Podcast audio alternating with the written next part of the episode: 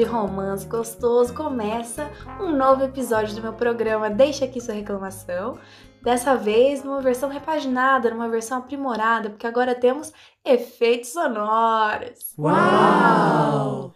Obrigada, obrigada. É fruto de muito estudo, muito empenho, mas o que é isso comparado à excelência da minha audiência, né? Então eu preciso ficar aí em harmonia com você, ouvinte. Oh! É, eu sei, eu tô muito, tô muito galanteadora hoje, né? É pra combinar com o tema do episódio, é pra combinar. Que hoje a gente vai falar de uma coisa que eu sou especialista. Não é por nada não, mas eu sou especialista. Ah, mas como assim especialista? Eu vou explicar. Fica tranquilo aí, começa a tomar seu chá, vai passar uma máscara de argila verde no rosto, que eu vou explicar tudo. O primeiro ponto que me garante esse, esse local de fala, né, da especialidade na comédia romântica, é o seguinte, eu passei minha vida inteira assistindo comédia romântica. E se você é uma menina branca de classe média, provavelmente você teve a mesma experiência que eu, porque era só isso que o povo passava pra gente ver, né? E eu, pessoalmente, depois de, um, depois de alguns anos que eu virei feminista, né, e tal, eu comecei a achar meio ruim, porque fiquei, ai, nossa, a gente também é incentivada a consumir esse tipo de coisa. Mas hoje em dia eu acho ótimo. Porque Deus me livre ficar vendo filme de homem, né? Depois que eu tive que enfrentar essa situação, eu me arrependi profundamente. Porque, por exemplo, você pega aquele filme lá, O Poderoso Chefão, que ele diz que tem três horas, né? Mas no meu caso, teve três dias de duração. Porque toda vez que eu dava play, eu dormia. Não conseguia evitar, eu caía no sono. A trilogia de High School Musical, por exemplo, eu acho muito mais eficiente na arte do entretenimento. Bom, espero agora que você, ouvinte, não esteja muito bravo comigo e já dando um pause aí no programa, porque eu prometo que vai ficar legal. Mas acho, na verdade, que ninguém se ofendeu, porque eu suponho, né, que o homem hétero seja a minoria do meu público. E se você não é um homem hétero, dificilmente você tem uma relação de tanto apego com o filme Poderoso Chefão, né, que vamos, vamos combinar que é bem chato. Vamos, vamos falar aqui entre a gente. É insuportável. Mais do que chato, é insuportável. Mas eu vou mudar de assunto porque eu sei que os cinéfilos, eles estão sedentos para cancelar podcaster, né? E eu não quero já começar passando por isso no meu terceiro episódio, tô só começando, então todo amor aí para essa galera. O segundo ponto que me garante a excelência absoluta é, nesse assunto é que eu faço uma faculdade de mediologia, né? E dentre muitas coisas que a gente estuda, uma delas é cinema. E como eu sempre tive essa predileção, né, pelas comédias românticas, eu foco nelas. Então eu já li muito artigo, já li muita tese, já fiz seminário sobre o assunto e recentemente submeti um projeto de iniciação científica sobre isso, é, que ainda não foi aprovado. Então eu não comecei a pesquisa, talvez nem comece, mas não importa. Porque se eu já li, já estudei, eu já assisti filme, eu sou especialista. Seguindo as diretrizes do nosso governo federal, né? Porque esse programa está em pleno acordo com tudo que o Jair Bolsonaro tem a dizer. E se ele acha que qualquer um pode ser especialista sobre qualquer coisa, então eu também posso ser, né? Então eu acho que eu sou. Então, como eu sou especialista, tudo que eu falar nesse episódio é científico, comprovado e irrefutável, tá? Você pode confiar, não precisa nem pesquisar mais. Pode acreditar em tudo que eu falo aqui, tá? Tô falando para você. Agora que eu já mostrei para a audiência, já provei para a audiência o meu cargo hierárquico, né, nessa discussão sobre as comédias românticas, eu vou começar minha análise, deixando claro desde já que assim, o que eu vou falar aqui não tem muito a ver com isso que o povo fala. Entendeu? A minha, a minha análise é um pouco mais, como que eu posso dizer, não é muito convencional né? Por quê? Porque eu vou dizer sim que as comédias românticas elas te enganaram, mas não do jeito que você tá pensando. Elas não te enganaram de que o amor é perfeito, né? Porque muita gente diz isso, muita gente fala: Ai, porque os homens das comédias românticas são muito perfeitos. Ninguém na vida real é assim. E aí eu crio muitas expectativas e é por isso que eu me frustro com o amor. E eu já tô aqui para falar que não tem nada a ver. Se você parar para olhar bem, né, para os homens desses filmes, você não consegue pontuar duas características, se tanto, né? Não consegue pontuar absolutamente nada naquele homem, a não ser, muitas vezes, que ele é um grande babaca. Isso, para mim, tá em pleno acordo com a realidade, né? Isso eu acho que a comédia romântica é cirúrgica. O grande problema dela é que ela mostra a mulher ali do lado plenamente feliz com isso né, vivendo a vida tranquilamente, sem fazer uma reclamação para as amigas. Agora você me responde: quem você conhece que é plenamente feliz se relacionando com um homem? Já começa errado por aí, né? Ninguém. A resposta é ninguém. Se alguém diz que é, ou é porque não descobriu alguma coisa ainda, tá? Ou é porque tá mentindo para você. Tá brincando com a sua cara, tá querendo ganhar dinheiro às suas custas, que no caso é exatamente o que a comédia romântica quer fazer. Então ela vende para você que aquele homem medíocre é na verdade um príncipe encantado. Mas como que ela faz isso? Natália, conta pra mim, como que ela faz isso de me enganar? Muito simples, contratando um homem bonito. É fácil, né? É mais fácil do que você imaginava, mas é exatamente esse o ponto. Ai, Natália, mas até parece. Eu não acho eles perfeitos só porque eles são bonitos. Acha.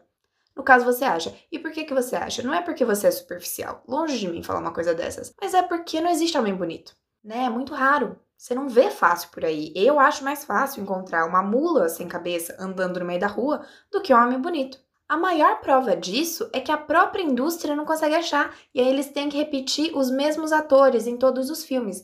Né? Se você pegar para analisar, tipo assim, comédia romântica dos anos 60, comédia romântica dos anos 90, tem três, quatro atores fazendo todos os papéis de todos os filmes. Por que isso? Porque não tem homem bonito. Se nem eles, com todo aquele dinheiro, com todo aquele poder, com toda aquela divulgação, conseguem achar, imagina nós, numa festa em República em Barão Geraldo. Não, de jeito nenhum. A gente não vai encontrar. Tendo dito isso, eles colocam um homem bonito que é exatamente para você não esperar muito dele. Porque quando você vê um homem bonito, você fica meio boba, né? Você se perde, você não sabe o que fazer, e aí quando vê, você tá aceitando umas porcaria. Ai, nossa, tem um cara muito chato que quer sair comigo e eu não gosto dele. Mas ele se pendurou numa roda gigante e ameaçou se matar se eu não sair com ele. O que, que você faria numa situação normal da sua vida? Doido psicopata. Vou ligar pra polícia, vou falar pra alguém me ajudar, né? Porque eu não vou sair com esse doido. Se já não ia sair antes, muito menos agora que ele fez uma coisa dessas. Agora você vê, ele é o Ryan Gosling. Né? Então, qual que é a única opção que você tem nesse momento?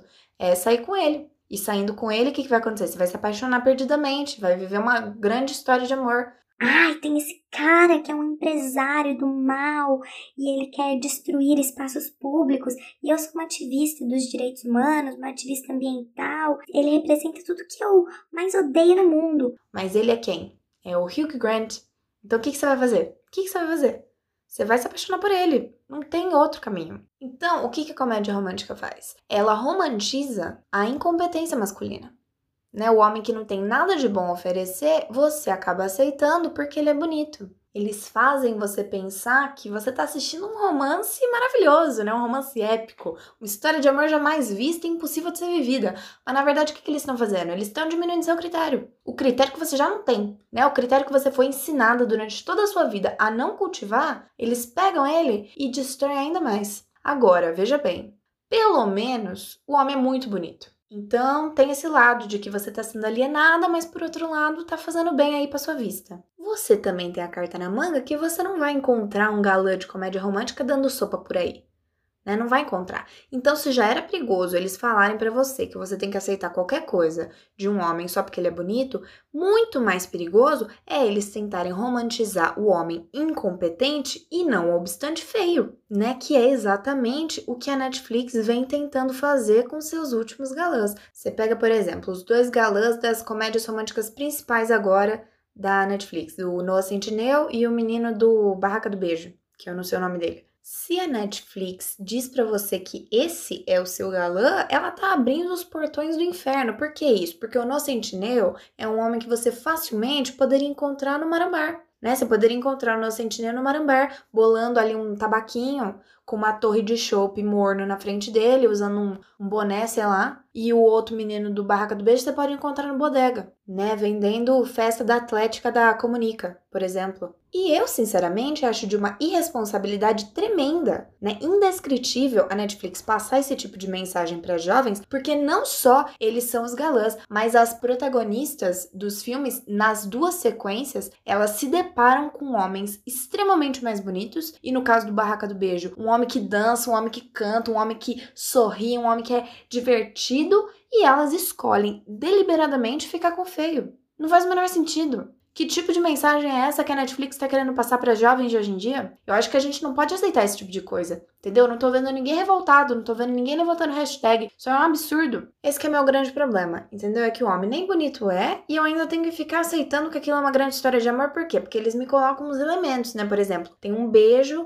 maravilhoso com uma música no fundo, romântica, não sei o quê, que aí você esquece. Né? Você esquece que ele tem a capacidade de comunicação de uma criança de 3 anos. Mas na vida real não é assim. Na vida real você vai beijar uma pessoa, você ouve o quê? Você ouve uma buzina. Você ouve um cachorro latindo, você ouve o seu amigo falando, cara, preciso gorfar. E isso pode ser divertido. Entendeu? Isso poderia estar numa comédia romântica, mas não costuma estar. Esse é o meu problema. Eu queria que tivesse umas situações mais cotidianas. Sabe, eu queria que tivesse umas situações com as quais eu posso me identificar. Para isso acontecer, eh, os filmes teriam que ser passados no Brasil e não nos Estados Unidos. Por que, que eu não gosto dos Estados Unidos? Porque os Estados Unidos, eles têm uma mania de ficar enaltecendo muito a própria cultura. Aí você vai ver o filme, o filme é inteiro encharcado de referências deles, né? Aí tem o, o armário, ah, o armário locker. Aí você vê a menina tá passando frio, isso é uma cena bem comum. A menina tá passando frio, aí o capitão do time de futebol pega o casaco dele. Aí o que que acontece? Fica todo mundo aqui no Brasil, vai fazer fazer um casaco da turma, quer fazer esses modelo college, não sei o que das quantas, que não tem nada a ver com a gente. Outro elemento, o prom, né? Tem o prom deles, não sei o que. Que aí você começa a associar o amor a esses símbolos inalcançáveis pra gente. Você só vai conseguir se você estiver nos Estados Unidos. Por isso que tem um monte de menina que estuda em escola particular que sonha em fazer intercâmbio para os Estados Unidos, né, para viver esse high school de não sei o quê. Ah, pelo amor de Deus, né? Tem tanta coisa aqui legal acontecendo. Por exemplo, um elemento muito legal, muito romântico, o churrasco do terceirão na escola. Super legal, um evento que todo mundo gosta. A gente tem isso, não tem o prom, mas tem isso, muito mais divertido, todo mundo bebe. Não tem essa história de ficar batizando ponte, né? O, o, o ponche lá, aquela bosta vermelha que fica no meio da festa.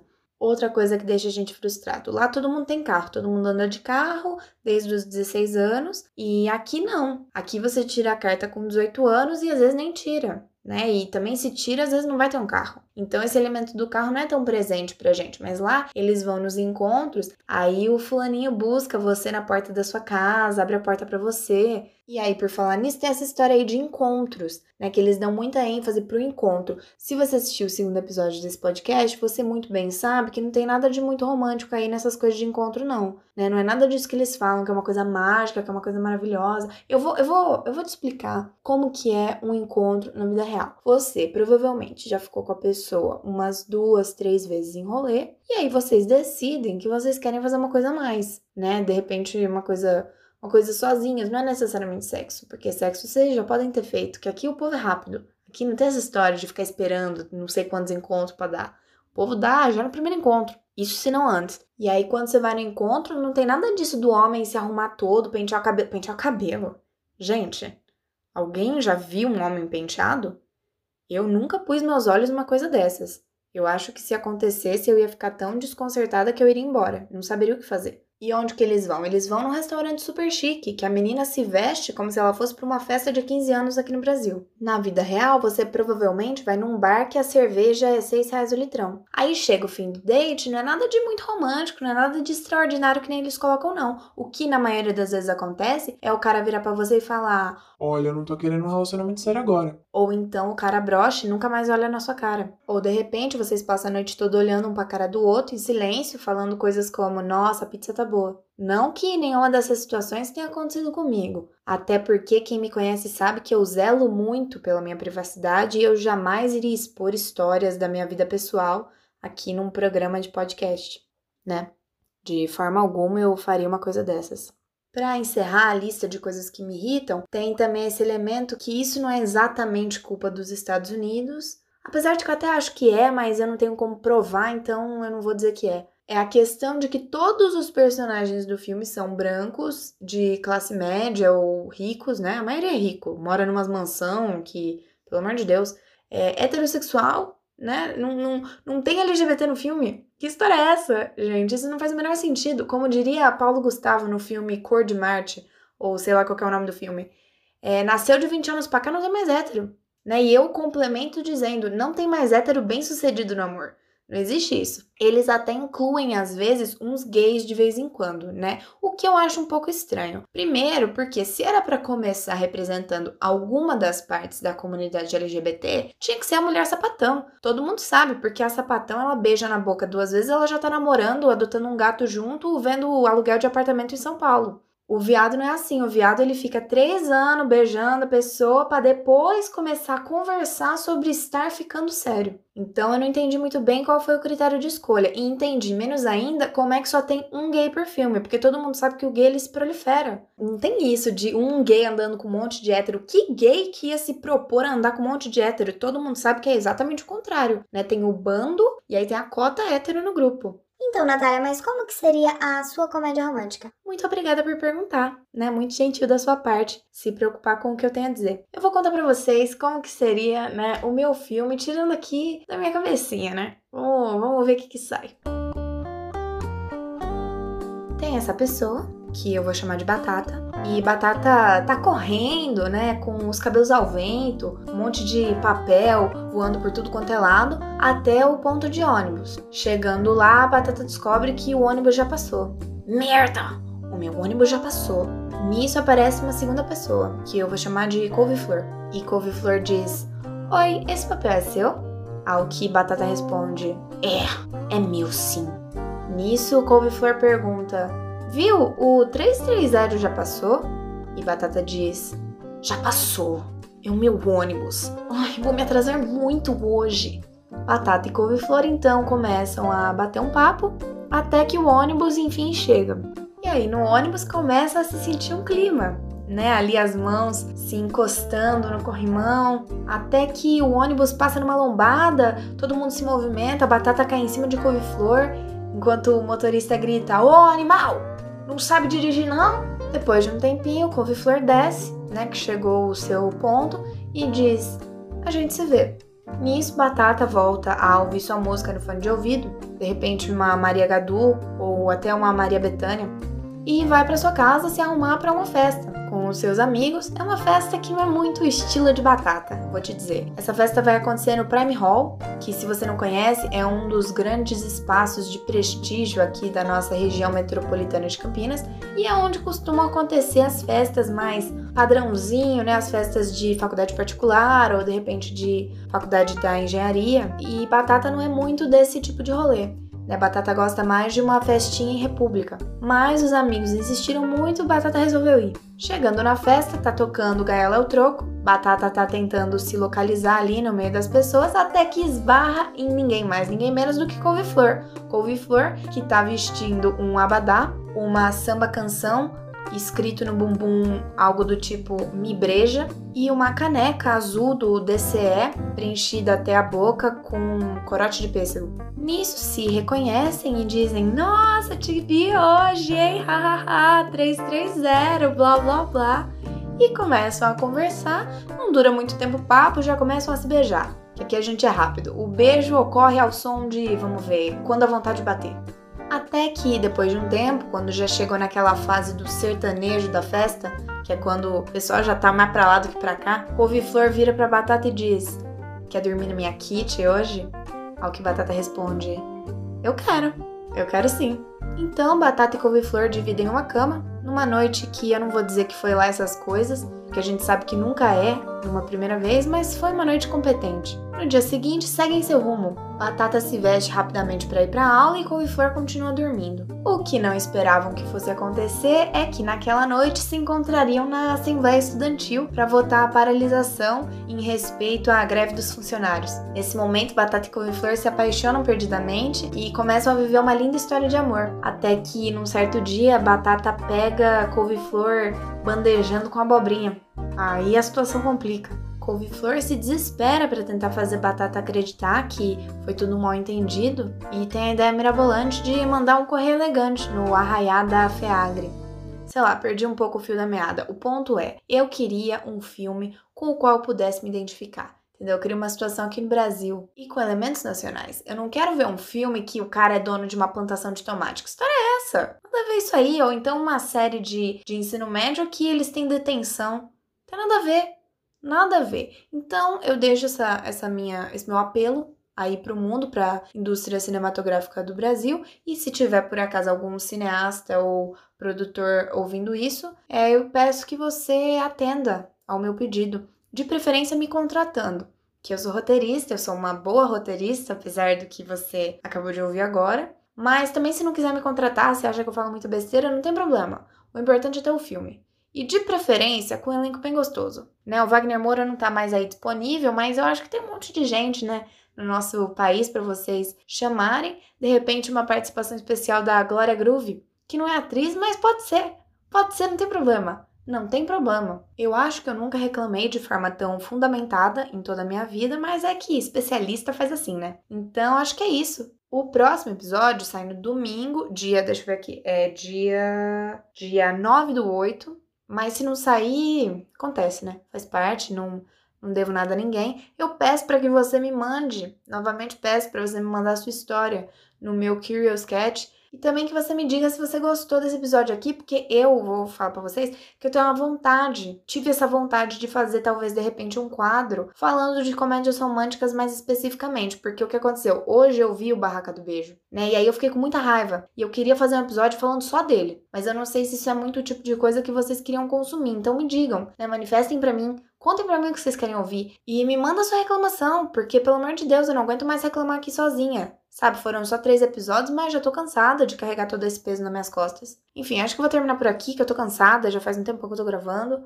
É, repetindo o que eu gosto de dizer, eu não sou uma pessoa que agrega muito, mas eu espero divertir, no mínimo.